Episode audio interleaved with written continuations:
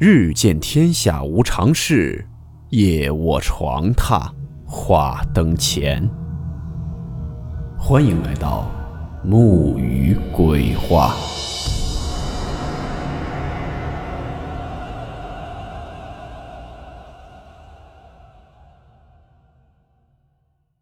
今天这个故事是一位网友曾经听他堂叔分享过的一个事件。事件名称。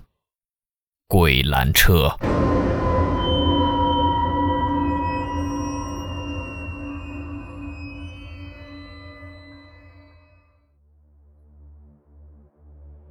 这件事儿我是听堂叔说起的。那次我听完后，只觉得后背发凉。九几年的时候，堂叔一个人在广州打工，那时候工资低的可怜，基本除去吃穿住就没剩多少钱了。行就没必要说了，都是靠十一路公交车，也就是步行的。好在前几年在金矿存了点小钱，堂叔觉得工厂不行，就辞职了。辞职了干嘛呢？堂叔一直在琢磨。直到有一天，他发小写信给他，问他要不要做他的跟车员，顺便教他开车。堂叔看了，欣然回信答应了。跟车员，顾名思义就是司机的助手。帮忙卸货等等，工资也不是很高。堂叔主要是看上了很自由，又能学开车。那时候的交通没现在这么严，想着以后考个驾照，帮人拉货也是个正经活。况且又可以欣赏沿途的风景，何乐而不为呢？说走就走，九二年四月底，堂叔就跑到湖北去了。堂叔到了荆门，当日就和发小大吃了一顿。唐叔没告诉我他发小的名字，我也不知道怎么称呼。他看着发小鼓鼓的腰包，唐叔着实羡慕了，更加相信自己的决定是对的。跟着发小干了将近半年，唐叔也越来越喜欢这份工作了。虽然平常风餐露宿的，但很多东家还是很热情的。比起工厂里枯燥无味的工作，这里简直是天堂了。发小对他也很不错。就在年底的时候。发小接了单生意，问他要不要去。这次比平常路途都远，从荆门到贵州六盘水。因为年底，发小怕堂叔要回老家，所以才问他。堂叔满口答应了。有生意当然不会急着回家了。二人隔天就出发了，一路上开始平安无事。就在快到地方的时候，怪事儿发生了。堂叔他们刚进盘县没多久。车子莫名其妙的抛锚了，毫无征兆性。出发前也检查过车况，油也足足有半箱。发小烦躁地联系了附近的修理店，可是修车师傅来了也检查不出个所以然。当时还以为师傅技术不行，又请了另外一个，结果还是一样，都是丈二的和尚摸不着头脑。车子启动不了，零部件也没问题，当真是见了鬼了。可是东西不能逾期啊，没办法，堂叔两人又租了辆车，货转移后继续开往目的地。一路上两人都没怎么说话，显然是有些郁闷。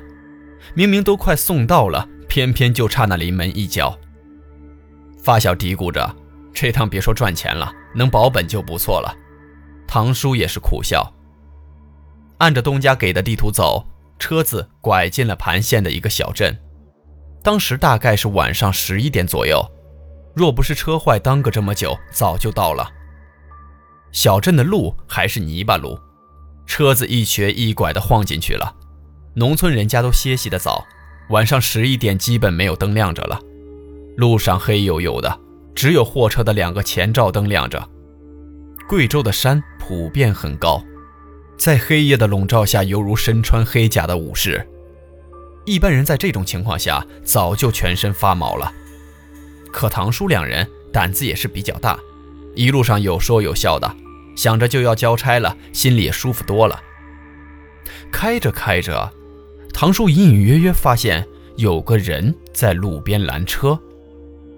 当时的车灯也很差，不像现在的 LED，能见度不是很高。大半夜的，唐叔觉得自己眼花了，摇了摇头，没有了。心想着货到了得赶紧补觉，结果没开二十米，发小就问他看见刚刚拦车的人没有？”此言一出，唐叔心里咯噔了一下，诧异地问发小：“他也看到了吗？”发小点点头，说：“不要理会，出车人在深夜经常碰到这些事儿，当做没看见就好了。”据唐叔说，往前开了不到三十米，那个拦车的人又出现了。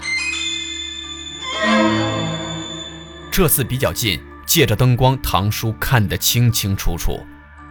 一身长袍，披头散发，看不到脸和脚，左手缓慢地上下摆动着，那样子瘆人的紧。当时唐叔的心都快跳出来了。深更半夜的，一个女人在路边拦车，行为怪异，前不着村后不着店的，谁见了都会怕。发小爆了句粗口，不管不顾，一脚油就往前冲，口中大骂着：“老子平时没干什么坏事，才不怕你这狗东西！”你再搞我，小心我拖刀砍死你！因为有传闻骂脏话可以吓退很多脏东西。唐叔已经吓懵了，发小愤怒地踩着油门往前冲，嘴里不停地破口大骂。骂着骂着，发小突然不说话了，浑身颤抖了起来，目光不时地瞥向后视镜。唐叔看见发小的样子，也看向后视镜。这一看，心脏瞬间慢了半拍。一个没有脸的女人，披着头发，端正地坐在后排。可能是看见唐叔在看她，她竟然将头往前凑了过来。这一下，唐叔直接吓跳了起来。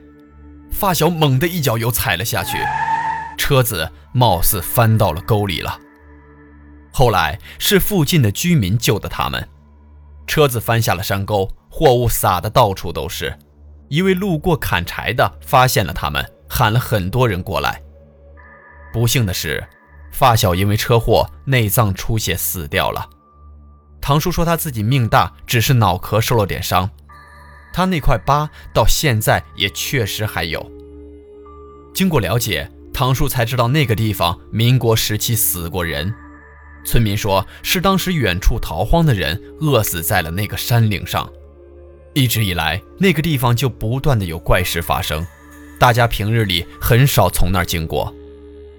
这件事儿只是我听唐叔提起的，真假嘛难以区别，大家也就当个故事听一听，也可能他只是逗小孩子的吧。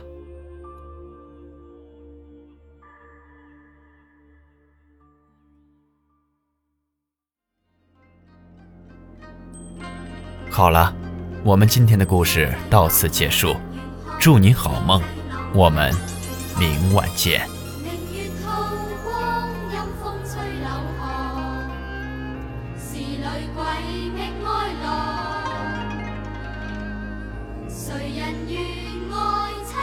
paisa